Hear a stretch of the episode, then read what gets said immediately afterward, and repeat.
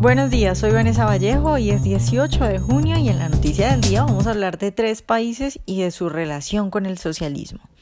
Colombia le dijo ayer que no al socialismo. Nicaragua lucha por sacarlo del poder y México parece que quiere socialismo y socialismo va a tener.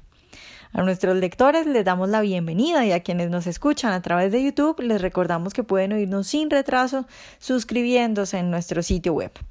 Ayer Colombia se salvó del socialismo. En las elecciones presidenciales ganó Iván Duque, el candidato del Centro Democrático, el partido de Álvaro Uribe Vélez, quien derrotó a Gustavo Petro. Eh, Gustavo Petro, pues el candidato de la extrema izquierda. El triunfo de Duque representa una tranquilidad enorme, fundamentalmente por quien es Gustavo Petro y lo que iba a hacer Colombia si ese señor llegaba a la presidencia.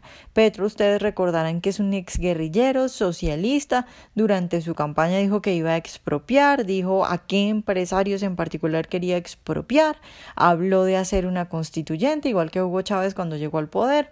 Incluso dijo en medios de comunicación que para él los cuatro años de presidencia que hay en Colombia no eran suficientes para desarrollar todas sus propuestas y que él esperaba estar más tiempo en el poder. Entonces nos salvamos de una condena a muerte, lo logramos a pesar de lo que había detrás de Petro porque bueno, detrás de Petro estaba todo el dinero de las FARC y la presión del grupo guerrillero. Ahora se vienen cuatro años de tranquilidad, pero de trabajo duro, tanto porque hay que presionar a Duque y al Centro Democrático para que se corran a la derecha y extremen sus propuestas de liberalismo económico, como porque nos toca que empezar a hacerle frente a las ideas de izquierda, que en esta votación quedó claro que están cada vez más fuertes y que la izquierda está cada vez más organizada.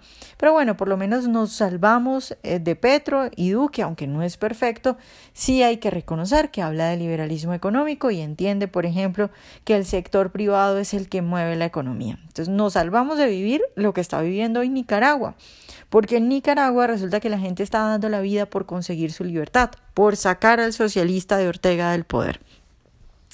Este fin de semana ocurrió tal vez el acto más terrible que haya sucedido en los dos meses que llevan de protesta. El sábado, grupos paramilitares protegidos por la policía incendiaron la casa de una familia en Managua, asesinaron a seis personas, dos eran niños, un niño de ocho meses de nacido y otro de dos añitos. El incendio pues lo provocaron los matones de Ortega porque esta familia se negó a permitir la entrada de los paramilitares a su casa.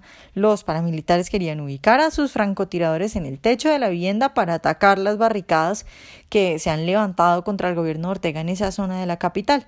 Pues la familia se negó a dejarlos entrar y les incendiaron la casa y los asesinaron. Los vecinos de las víctimas aseguraron que intentaron apagar el fuego, pero que los paramilitares les dispararon y por lo tanto no pudieron ayudar a la familia. Así están las cosas en Nicaragua, la gente dando su vida sin importar el riesgo, haciendo lo que sea necesario para sacar al socialismo del poder. Mientras tanto, mientras eso ocurre en Nicaragua, pues en México parece que lo que quieren es montar al socialismo en el poder. Faltan 12 días para que se realicen las elecciones presidenciales y en México ya muchos se han resignado a que Andrés Manuel López Obrador, el izquierdista, será el nuevo presidente.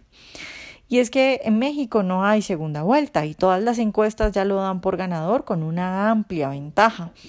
En el último sondeo que hay eh, en México sobre presidenciales, el 41.7% de los entrevistados respondió que votaría por Andrés Manuel López Obrador, mientras que el 21% dijo que su intención es votar por Ricardo Anaya. Entonces, pues le lleva bastante ventaja a AMLO. Anaya, 20 puntos de diferencia. La gente parece que no aprende en piel ajena. En Nicaragua mueren por sacar al socialismo del poder, mientras que en México quieren a AMLO en la presidencia. Gracias a Dios en Colombia, por lo menos por ahora, nos salvamos de eso.